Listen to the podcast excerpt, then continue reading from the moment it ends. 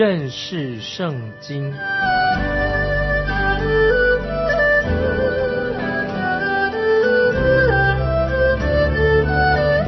认识上帝的话，把上帝的话带到全世界。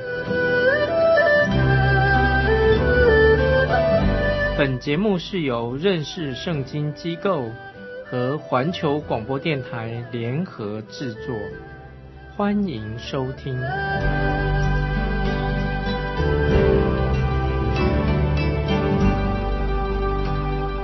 爱的听众朋友，你好，欢迎收听认识圣经，我是麦基牧师。现在我们继续要看尼西米第三章十三节，哈嫩。和萨诺亚的居民修造古门、立门、安门扇和栓锁，又建筑城墙一千轴，直到粪场门。啊，这里说到从古门出来，可以走到耶路撒冷，进到山谷地区。古门可以在城门外的任何一边，因为当你。离开耶路撒冷城的时候，必须要往下走，才能进到山谷地区。我们当中很多人是被神呼召进到这个门里面。每当我读到啊这个门的时候，我就想到死因的幽谷。我们每个人都要进到啊一个山谷地区。大卫王在四篇二十三篇，他提到行过死因的幽谷。当你进到这条窄路的时候，你会发现你走的路越来越窄。这个古门也有很实际的教导的一方面，就是让我们在神面前要做一个谦卑的人，要虚心。有时候我们为了要教导我们一些属灵的功课，神就会让我们进到试炼和困境当中。在新约的哥罗西书。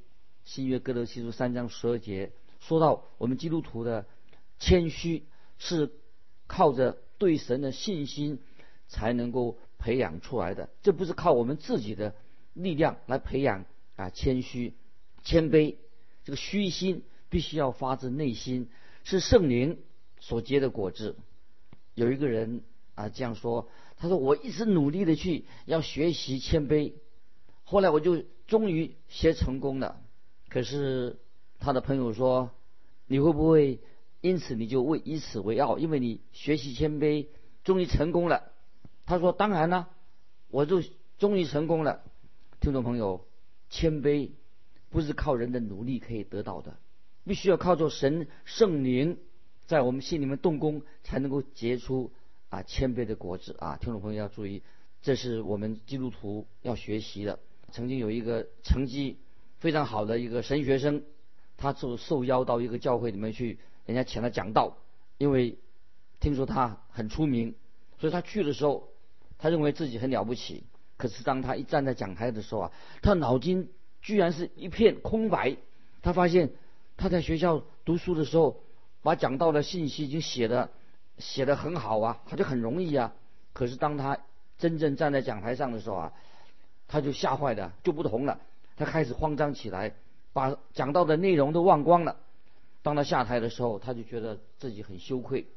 可是有一位老姐妹，可蔼可亲的老姐妹，她就观察到这位神学生的他每一个动作，他就走过来对他说：“年轻人呐，如果你上讲台的时候，跟你下讲台的时候一样，这什么意思呢？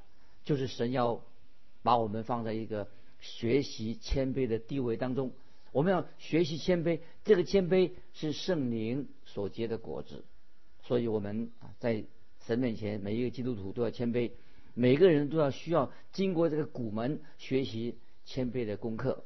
接下来我们看第十四节，管理伯哈基林利甲的儿子马基修修造粪场门、立门、安门扇和栓锁。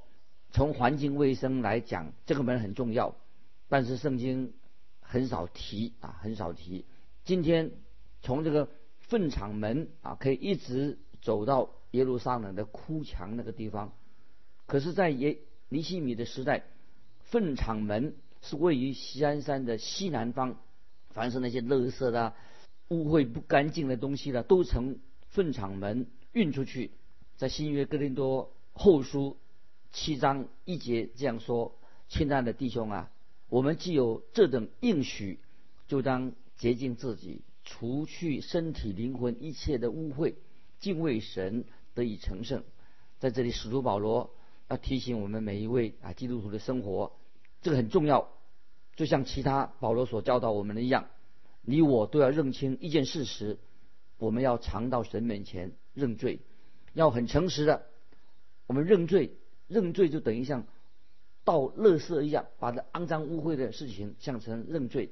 约翰一书一章九节啊，听众朋友很熟悉的经文说：我们若认自己的罪，神是信实的，是公义的，必要赦免我们的罪，洗净我们一切的不义。所以这是我们基督徒要学习的属灵的功课。接下来我们看耶利米书三章十五节，管理米斯巴各河西的儿子沙伦修造全门、立门、盖门顶、安门扇和栓锁，又修造靠近王园希罗亚池的墙垣，直到那从大卫城下来的台阶。这里提到全门，这个全门可以说是主耶稣对撒玛利亚富养妇人在井边说话所说的活水的泉源啊，就是这个从全门里面出来的。在约翰福音四章十四节，那么主耶稣对撒玛利亚妇人说：“人若喝我所赐的水，就永远不渴；我所赐的水要在它里面成为泉源。”直涌到永生啊！感谢神啊，这神的应许。接下来我们继续看约翰福音第七章三十八、三十九节啊，这是跟这个水有关系。讲到主耶稣在祝棚节，主耶稣就站起来说话，他说：“信我的人，就如经上所说，从他腹中要流出活水的江河来。”耶稣这话是指着信他之人要受圣灵说的。那时还没有赐下圣灵，因为耶稣尚未得着荣耀。再引用一一节新约的经文，是在罗马书第八章九节，是使徒保罗说：“如果神的灵住在你们心里，你们就不属肉体，乃属圣灵的。人若没有基督的灵，就不是属基督的。”那么这里，在尼西米记第三章讲全门，这个全门所教导我们的属灵功课，就是说神的圣灵住在每一个信徒的里面，因为每一个基督徒都要被圣灵充满，每一个基督徒都是被圣灵充满的时候，他不单是一个井啊，是做一个井，而是说一个基督徒能够在他的生命里面涌出生命活水的泉源，成为别人的祝福。今天我们每一个基督徒都应当成为别人的祝福。那接下来我们看啊，第七个门讲到水门，尼西米记第三章二十六节，尼提宁住在俄斐勒，直到朝东水门的对面和凸出来的城楼。这里提到的水门就是把水引到城门里面。那么当时也有水管，把部分的水。运到这个耶路撒冷城里面，那其余的水都从这个水门运进来的。那么水门，听众朋友是代表什么呢？水门就是象征着神的道、神的真理。当我们继续读下去的时候，我们就会知道，以斯拉他在水门那个地方建立了一个讲坛，讲解圣经的地方，他就读神的话给大家听。他选择这个地方不是偶然的，具有。属灵象征性的意义，在新约圣经里面说的很清楚，神的道就像水一样，可以洗净我们的内心。在约翰福音十五章三节，约翰福音十五章三节，主耶稣自己说：“现在你们因我讲给你们的道已经干净了。”感谢神，主耶稣讲给我们听的道，让我们可以得到洁净。我们再看约翰福音十七章十七节，主耶稣祷告的时候说：“求你用真理使他们成圣，你的道就是真理。”所以水门是象征着神的道，我们可以被神的话来洗净我们。只有借着这个门啊，这个水门，就是门是指什么？就是传讲神的话，把神的话传讲出去。我们要成为挑水，每个人都成为一个挑水的童子，把水带给今天许多心灵饥渴的人喝。诗篇一百一十九篇第九节：少年人用什么洁净他的行为呢？是要遵行你的话。是的，令我们很惊奇的是说，水门不要去修复它。很明显的，当时门跟城墙破坏的时候啊，哎。令我们很惊讶是，水门它是完整的，太不可思议了。水门不需要修复，这里告诉我们什么？就是神的道不需要去修复它，因为神的道是完全的，神的真理安定在天，永不动摇。今天许多人居然啊想要想用自己的方法去认为说圣圣经不是神的道。我自己开始服侍的时候啊，我常常好像很努力的想为圣经来。来做辩护，来辩护圣经的真理。我努力的要证明圣经就是神的道。后来我自己终于明白了，我不需要去证明什么，我只要衷心的传讲神的话就可以了。因为神的圣灵他自己会在人心里面动工，所以我自己已经有这样的确据，也做了这样的结论：圣经就是神的道，是神的话。今天神的道可以对你对我来说话。并不需要我们去，哎呀，怎么去证明啊？要去怎么去解说啊？不需要啊！神自己会对我们说话，因为圣经自己会证明自己的话。所以我自己刚开始牧会的时候啊，就有一位牧师对我说：“你不要这么辛苦去捍卫，要去捍卫、辩护神的道，神自己会证明他的道就是真理。”所以他说，举个例子说，就是您家里面。啊，如果后院如果有一头狮子关在笼里里面呢，你不需要派守卫去保护你的狮子，那么也不要怕小偷会来，因为为什么？因为狮子它会保护它自己，狮子自己会处理它的事情。今天神的道，神的真理就是这样子。当然，我们感谢神，神给我们有传福音的机会。神的道不要去修复它，不要去改变它啊。我们我们这怎么去修复它呢？哦，要靠我们自己，你我去捍卫神的道吗？其实神要我们，我们只要忠心的传扬福音，这个是最重要的。接下来我们看二十八节，从马门往上，众祭司各对自己的房屋修造。啊，这里提到马，啊，马是做战争啊用的。在撒加利亚书第一章八节提到，有一个人骑着红马，在他后面又有红马、黄马和白马。那么在启示录六章四节啊，刚才提到撒加利亚书一章八节，那么新约最后一卷书启示录六章四节就另有一匹马出来，是红的，有权柄给那骑那马的，给了权柄给了那骑马的，可以从地上夺去太平，使人彼此相杀，又有一把大刀赐给他，这里是象征象征性的说马哦，就是。代表作战的力量，可是我们看到我们主耶稣骑着一匹小驴驹进到耶路撒冷，耶稣并不是软弱的，他是刚强的，因为这个小驴驹这个时候是君王啊，小驴驹成为一个君王的坐骑，所以驴驹啊驴子啊在圣经里面不是看为是一个很低等的动物，只有在战争的时候人才需要骑马，所以战争啊马是战争的一个象征。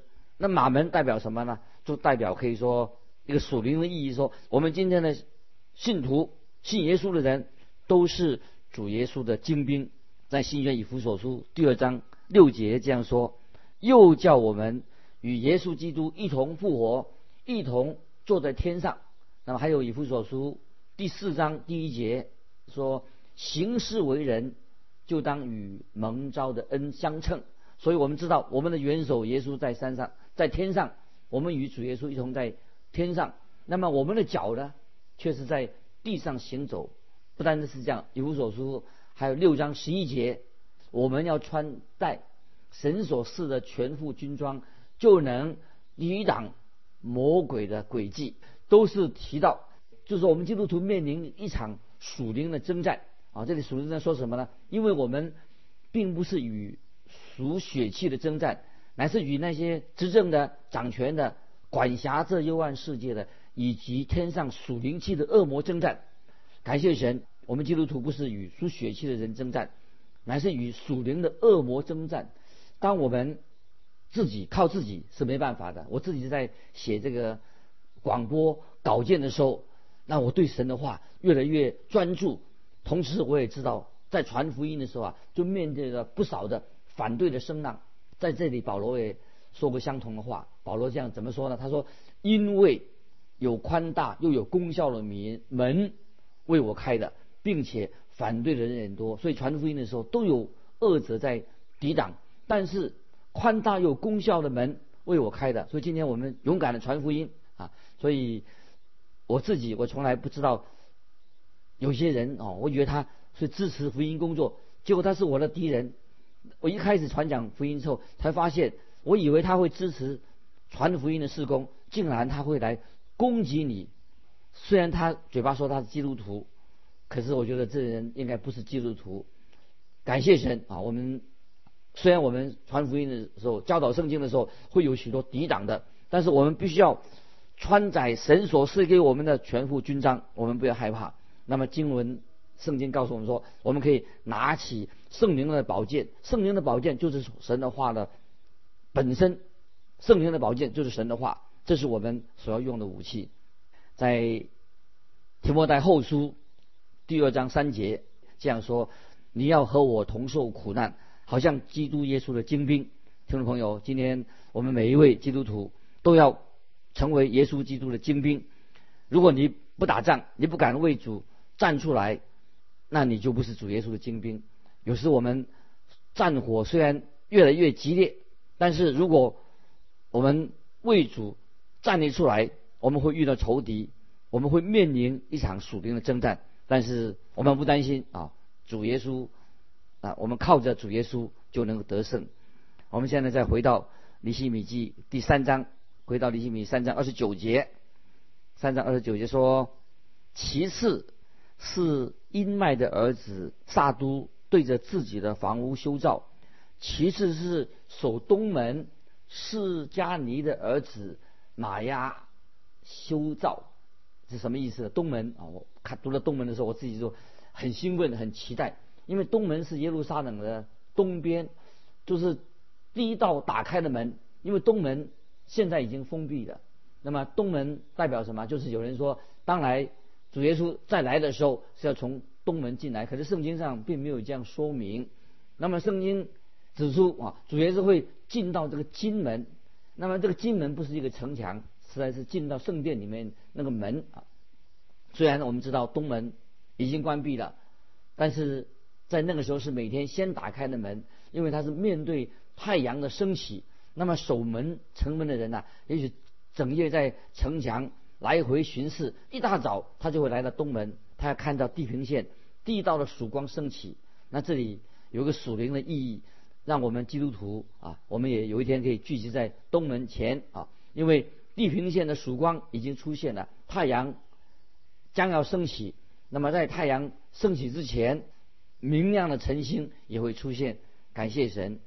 我们在引用一节新约的圣经，在《帖撒罗尼迦前书》，《帖撒罗尼迦前书》，听众朋友可以把它记起来。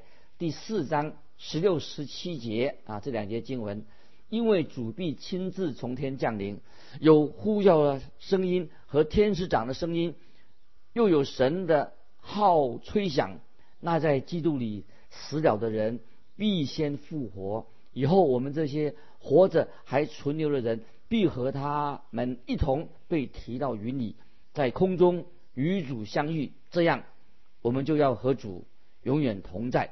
感谢神啊！我们基督徒啊，有一天神会把我们提啊被提的意思，基督徒会被提，意思是说，在太阳升起之前，主耶稣要带领领着属于他的人离开这个世界。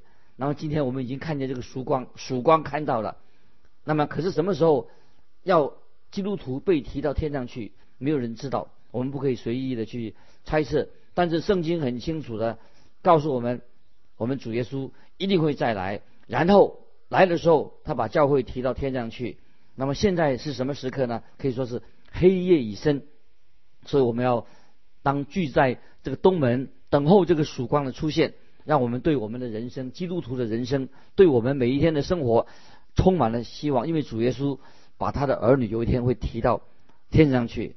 接下来我们看尼西米记第三章的三十节，其次是示利米亚的儿子哈拿尼亚和萨拉蒂第六子哈嫩。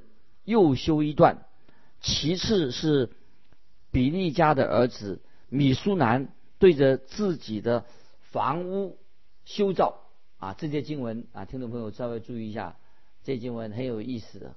这里说到米苏南对着自己所住的房屋修造，那听众朋友，也许你我不一定能够向全世界所有的人做见证，也不可能说向所有的邻居做见证。但是，你总要向家人做见证吧？至少你可以传福音给你的家里的人，让全家得救，让全家得救，使他们能够蒙福。所以，你我的责任就是把福音传给自己家里的人。有一个人曾经这样说：“我觉得我应该啊，要救我家里的人。”我就觉得他很奇怪，我不同意他的说法。他的责任是应该让他们能够听到福音，信跟不信。不是因为他是个人的缘故，信不信是他们跟神之间的事情。我们的责任是吧？就是让他们能够听到福音。这里提到米苏南这个人，他就对着自己的房屋修造，意思就是说，神要他做他做的是什么？做他该做的事情，就是给他家人传福音。神就把它记录下来了。接下来我们看三十一节。尼西米记三章三十节，其次是银匠拿基亚修造尼提林和商人的房屋，对着哈米佛门甲门，哈米佛甲门，直到城的角楼。哈米佛甲啊，是登记的意思，就是当外地人到耶路撒冷的时候啊，必须要经过在这里登记签证，他要到这个门完成手续之后，那么才可以进来。那么这也是啊，检阅检阅军队的一个门啊。当军队打完仗以后，从战场回来的时候，他们要穿越这个门。那么大卫王他曾经在这里检阅从战场回来的士兵。那么大卫他很爱他自己的军兵，因为大卫跟从他的人大多是甘心情愿为他牺牲的。那么他们穿过这个门的时候，拱门的时候啊，大卫就在那里感谢这些。伤痕累累的士兵，因为觉得这些士兵很忠心耿耿，为他在战场上作战。在《天上罗尼迦》第四章啊，我们就看到我们基督徒有一天会在天上哦被提到天上去和主相见。那么有些人说啊，实在太好了，能够被主啊被提到天上去和主耶稣相见，那没有错。但是你要知道，当教会被提到天上之后，要发生什么事情呢？我们就是要站在基督的审判台前接受审判。在新约哥林多后书五章十节啊，这个经文我们都记得。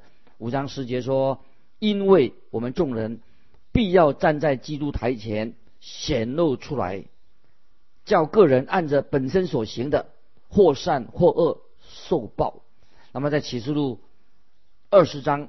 十一到十五节也说到有大白啊白色大宝座前的审判，那么这个审判跟在基督台前我们基督徒接受审判是不一样的。那么只有信徒会出现在基督的审判台前，因为这和救恩呃没有关系，而是要得奖赏，跟奖赏有关系。那么基督徒因自己所做的事情会得到神的奖赏。如果你还没有得救，你就不会在那里，不管你好坏，基督徒会照着所得啊所做的得到奖赏。在哥林的后书五章十一节说：“我们既既知道主是可畏的，所以劝人。”那保罗说什么意思呢？保罗说就希望我们自己要不停的啊做主公，忠心的我们要向主交账。所以在律法之下，犹太人只把一天啊献给神，但是我们。啊，基督徒啊，应该无论我们做什么，我们都是要为主做，每天都为主而活，无论能洗盘子或者挖水沟，无论做什么事情，啊，因为主都是看我们所做的，检视我们在地上怎么样啊生活，这个就是哈米佛甲门的啊一个意思。大卫知道啊，他的伤兵，他的军队伤痕累累，那么保大卫王就会从他士兵当中叫出一个人说，给他奖赏。那么今天听众朋友，许多人都是，也许你我都是在世界上默默无闻的。有一天神会叫我们啊，我们站在审判台前，得到耶稣基督给我们的奖赏。我们常常以为说啊，只有传道人啊、宣教士啊、教会的重要人物得到奖赏。其实我认为。得到最大的奖赏就是那些默默无闻为主呃做工的圣徒，所以我们要常常检讨自己的啊我们的生活行为。接下来我们看最后一节三章三十二节，银匠与商人在城的角楼和阳门中修造。那么我们已经看过十个门，现在又回到了阳门。那么这个阳门已经我上次提过了，阳门是象征着耶稣基督的十字架，神的工作从耶稣基督十字架开始。也从耶稣基督十字架做个结束，所以十字架是我们基督教的最重要的一个真理。感谢主耶稣啊，为我们舍命两千多年前，他已经成就了救恩。愿神祝福你，我们下次再见。